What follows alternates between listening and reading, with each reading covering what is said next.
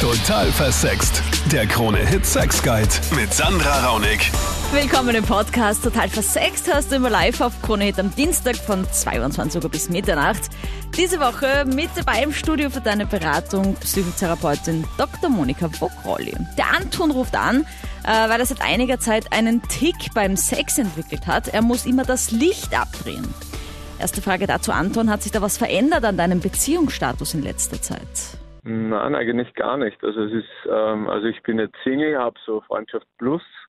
Ähm, mhm. Wir sehen uns halt eigentlich regelmäßig und irgendwie, ja, wie gesagt, seit ein paar, ein paar Monaten ist das einfach total anders. Und, und mit dieser Freundschaft Plus komisch. hattest du auch schon das Licht an? Ja, also okay. an okay. den verrücktesten Orten, bei Tageslicht und mhm. keine Ahnung. Jetzt und plötzlich. Dann die zweite Thema. Frage, hat sich an dir irgendwas verändert in den letzten Monaten? Naja, grundsätzlich habe ich ein bisschen mehr Sport gemacht und sollte mich eigentlich wohler und fitter fühlen, aber okay. ja, weiß ich nicht, vielleicht hat okay. das damit zu tun, ich habe keine Ahnung. Also du hast eigentlich, fühlst dich eigentlich noch wohler und fitter, weil du mehr Sport machst? Und es hat sich beziehungstechnisch auch nichts verändert. Das ist natürlich dann sehr spannend, weil grundsätzlich ja. kann es natürlich sein, dass man sagt, okay, man hat ein bisschen zugenommen, man fühlt sich irgendwie ein bisschen ungut, deswegen dreht man lieber das Licht ab. Aber was halt faszinierend ist, ist, dass du mit der schon an verschiedenen Orten Sex hattest und auch schon im ja. Licht. Aber was sagt sie dazu? Ist ihr das aufgefallen oder? Ja, es ist, es ist dann durchaus schon immer wieder dazu gekommen, dass dann einfach Sex doch nicht stattgefunden hat, weil sie das halt gar nicht äh, verstanden hat, was ich da jetzt eigentlich mache. Und okay. ja, äh, halt wirklich komisch. Vielleicht also Monika. So Unsicherheit. Der, der Anton hat da anscheinend, ich meine, er klingt ja auch bisschen traurig, dass sich das jetzt so verändert hat. Ähm, und vor allem leidet er jetzt auch diese Freundschaft Plus ein bisschen drunter, weil ich kann natürlich verstehen, die denkt sich jetzt so, hä, will er mich jetzt nicht mehr sehen oder was? Ja, weiß ich nicht, was man da jetzt so Gedanken hätte dann als Partnerin, wenn das passiert. Was kann da los sein beim Anton, dass das da so plötzlich auftritt vor ein paar Monaten? Also mal die gute Nachricht wäre, ich weiß nicht, ob es bei dir so ist, Anton, aber dass du einfach eine neue Spielart entdeckt hast. Ihr seid ja sehr experimentierfreudig, wenn ich das richtig rausgehört habe. Also ihr habt es an verschiedenen Orten und ich weiß nicht, was ihr alles gemacht habt beim Sex. Und ja, vielleicht ist das auch so eine Art Reduktionismus, eine neue Spielart, dass du einfach draufgekommen bist, dass sich das Spüren intensiviert, wenn man nicht sieht. Es gibt ja auch dieses Dinner, wo man mit verbundenen Augen oder in einem zappendusteren Raum ein Dinner einnimmt und das nur so schmeckt und riecht und dann gar nicht erkennt, welche Speisen das sind. Und vielleicht ist das einfach etwas Beflügelndes momentan für deine Fantasie, weil ihr ja immer den ultimativen Kick gesucht habt. Und das könnte sozusagen die gute Nachricht sein. Eine weniger gute Nachricht wäre, weiß ich auch nicht, ob das auf dich jetzt zutrifft oder auf euch beide, dass du einfach momentan ein Problem hast mit der Beziehung zu dieser speziellen Frau, zu dieser Freundschaft Plus und ja, einfach deiner Fantasie freien Lauf lassen kannst, besser im Sinne von, dass du andere Frauen imaginieren kannst. Die Nele erlebt einen außergewöhnlichen One-Night-Stand. Ich bin vor einer Woche mit dem Bus gefahren, einfach ganz easy cheesy in ja, Wien unterwegs. Und, ja. ja. und dann ist gegenüber von mir ein ziemlich süßer Typ gesessen und ich dachte mir schon, hm, er schaut voll lieb aus. Und dann habe ich ihn halt angeschaut, bisschen Blickkontakt aufgebaut mit ihm und er hat dann halt auch zurückgeschaut und ich habe mir gedacht, cool, hat auch ein bisschen Interesse, voll cool. Ähm, mhm. Ja, und wir haben uns halt angeschaut und angeschaut und sind beide ewig nicht ausgestiegen. Und es hat sich irgendwie so eine, eine Spannung zwischen uns aufgebaut durch diesen Blickkontakt. Und ja, also es waren schon so sehr anzügliche Blicke eben dabei auch. Und dann sind wir, also ich bin dann aufgestanden, weil ich aussteigen musste. Und er ist dann halt auch aufgestanden und auch mit mir bei der gleichen Station ausgestiegen. Und dann haben wir halt gesagt, also dann haben wir halt angefangen zu reden so ein bisschen und irgendwie war das, also die Spannung einfach voll da und dann hat er gemeint, er wohnt halt um die Ecke und ob ich mit ihm mitgehen würde. Ja, und dann war ich eben bei ihm zu Hause und dann, ja, es ist halt natürlich zur Sache gegangen, eh klar, wenn er schon so fragt. Und ja, dann, also wir haben Nummern danach ausgetauscht, aber wir haben uns irgendwie nicht mehr beieinander gemeldet.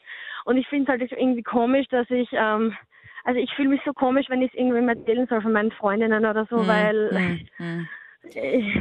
Schau, deswegen gibt's ja diese Sendung, da kannst du uns das erzählen, wir verurteilen dich nicht, ich, ich lob dich sogar eher dafür wahrscheinlich, weil, äh, ich meine, also für den Typen schnellster Aufriss ever. Also ich meine, diese Geschichte, ich meine, er erzählt das nämlich sicher alle seinen Freunden, musst du dir vorstellen. Ne? Da geht es hier rum, hey, hab ich im Bus gefahren und hab ein Mädel aufgerissen, bla bla.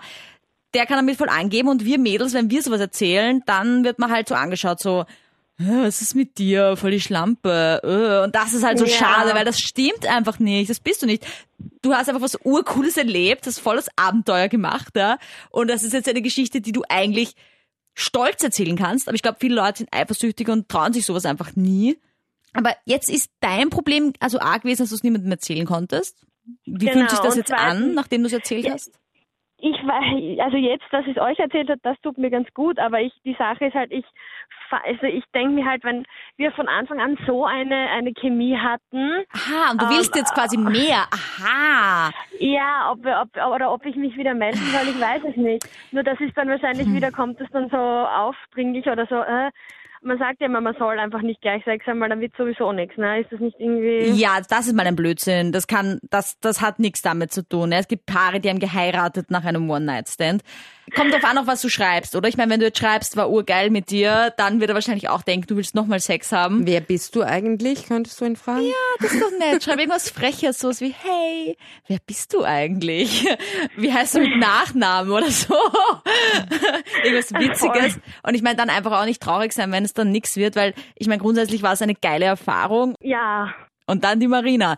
Sie hat einen Kontrollfreak als Freund. Zu Beginn will ich gleich sagen, also bitte versteht mich nicht falsch, ich liebe ihn über alles und es ist jetzt auch wirklich nicht schlimm. Es ist mir halt nur aufgefallen.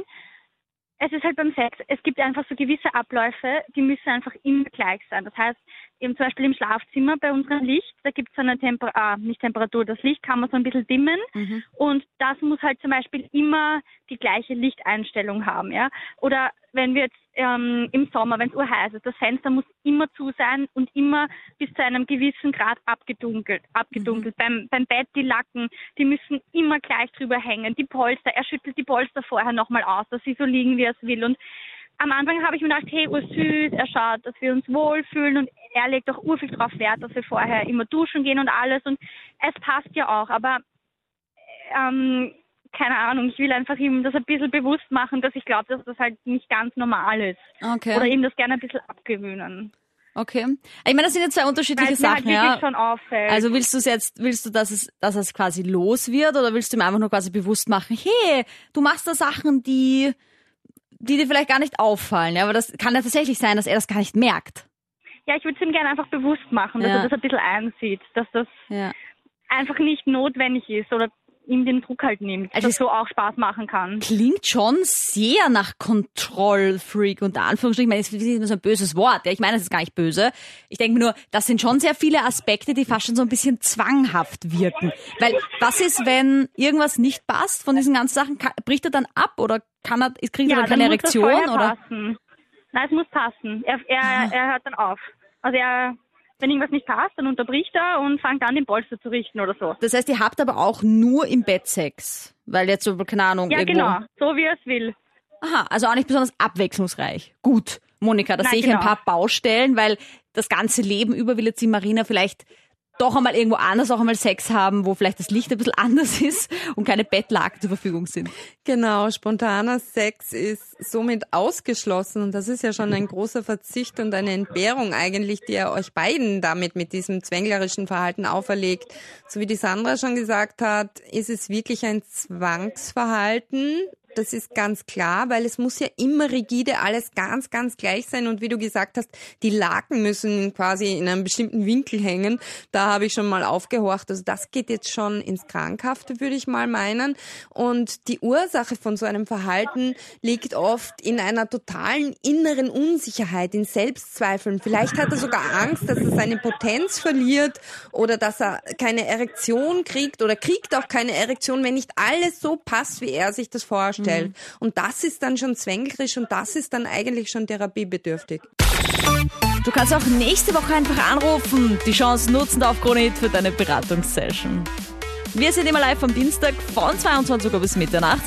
Und auf meinem YouTube-Channel findest du viele spannende Videos zum Thema Sex. Lass mir dein Abo da. Jede Woche ein neues Video.